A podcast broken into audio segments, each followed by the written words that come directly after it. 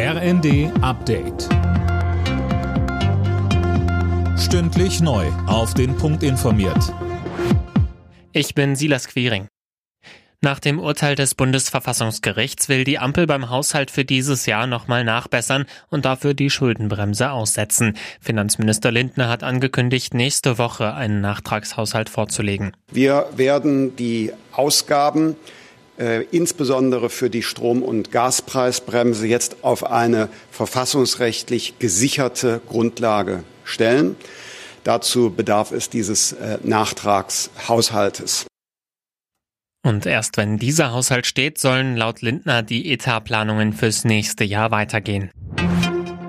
Die zwischen Israel und der Hamas vereinbarte Feuerpause soll heute früh beginnen. Das hat das katarische Außenministerium mitgeteilt. Am Nachmittag sollen dann auch die ersten 13 der insgesamt 50 Hamas-Geiseln freikommen. Wegen offener Fragen hatten sich Feuerpause und Geiselbefreiung verzögert.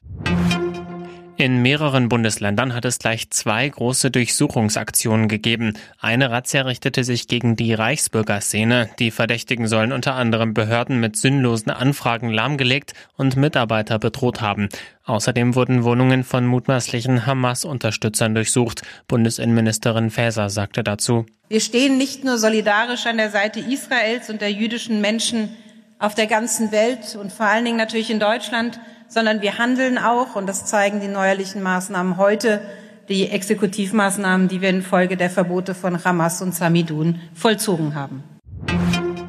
Das Landgericht München stuft die Klimaaktivisten der letzten Generation als kriminelle Vereinigung ein. In einer Entscheidung heißt es, Zweck und die Tätigkeit seien auf das Begehen von Straftaten ausgerichtet.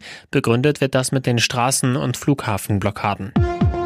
Alle Nachrichten auf rnd.de